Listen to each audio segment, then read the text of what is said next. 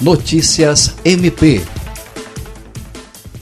A Procuradora-Geral de Justiça, Cátia Rejane de Araújo Rodrigues, e a Força-Tarefa do Ministério Público do Acre para a região do Juruá se reuniu com o prefeito de Cruzeiro do Sul, Ilderley Cordeiro, para alinhar ações e discutir a adoção de medidas ainda mais contundentes para conter o aumento exponencial de casos de coronavírus no Juruá. Cruzeiro do Sul reúne o segundo maior quantitativo populacional do estado com o aumento de casos, a força-tarefa do Ministério Público, coordenada pelo promotor de justiça Ocimar Júnior, observa a necessidade de se levar a efeito uma terceira fase de atuação, que inclui a responsabilização das pessoas pelo descumprimento do isolamento social. O promotor de justiça afirma que o Ministério Público possui instrumentos adequados à responsabilização, tanto na seara penal quanto na seara do direito público. O enrijecimento das medidas pode resultar na interdição de estabelecimentos.